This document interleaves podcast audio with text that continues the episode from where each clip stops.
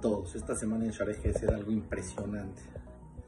Una vez un raro muy grande le preguntaron cuál es el secreto para tener un nivel espiritual alto toda la vida.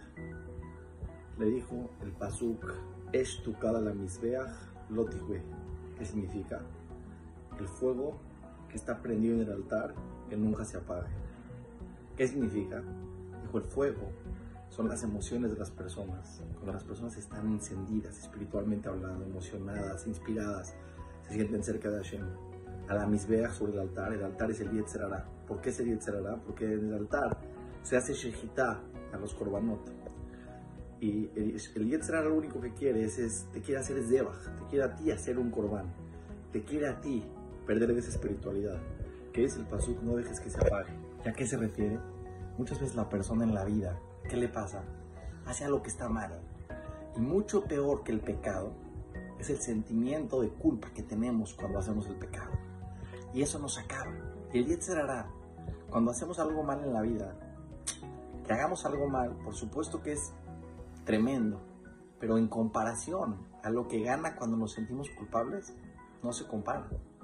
Cuento una vez en la de que tenía un alumno que llegó a un nivel espiritual que se hizo idólatra.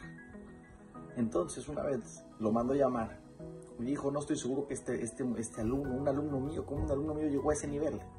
Lo mandó a llamar, quiso, aceptó y dijo, si aceptó venir, quiere decir que todavía está la chispa de su corazón prendida. Dijo, ¿qué te pasó? ¿Cómo llegaste tan bajo si eras un sadí completo? Dijo, ¿se acuerda usted una vez que me quedé en casa de alguien a pasar pesas? Y esa persona tenía una pregunta, si se podía comer ese guisado que le cayó, un poquito de, de, granos de trigo y a lo mejor estábamos hablando que se que se fermentaron y se hicieron jamets y usted nos dijo que se podía, pero que era mejor no comerlo porque empieza a tener mucho cuidado con el pan o con todo lo que se deriva del, del, de lo que fermenta. Dijo, bueno, está bien, yo me fui y me comí ese guisado y me sentí tan culpable, tan culpable, que dije, bueno, si ya comí pan y empieza, pan, ¿para qué digo el Shema? Si ya comí que para el ¿para qué me pongo el tefilín? Y si ya comí para el Pesaj, ya Hashem ya no me quiere. Y si Hashem ya no me quiere, hasta que fui bajando, bajando, bajando, hasta que llegué a lo peor. Le dijo el ejemplo, yo te dije que era que se podía. Dijo, yo aunque no se hubiera podido, y aunque estemos hablando de algo que era prohibido, ya te equivocaste, acepta tu error y sigue adelante. No es que Hashem ya no me quiere. No, no, Hashem te quiere más de lo que te imaginas. El que quiere que caigas el Yetzarara. Tenemos que aprender en la vida a no caer en manos. Seguro que hay que aceptar, hay veces cuando nos equivocamos y es bueno tener esa conciencia que a veces nos, nos duele y nos molesta, pero para cambiar, para mejorar, no para sentirnos que Dios no nos quiere. ¿Acaso les hago una pregunta y con esto termino? Cuando sus hijos se portan mal, no hacen la tarea o, molestan a sus hermanos, ya no los quieren a sus hijos.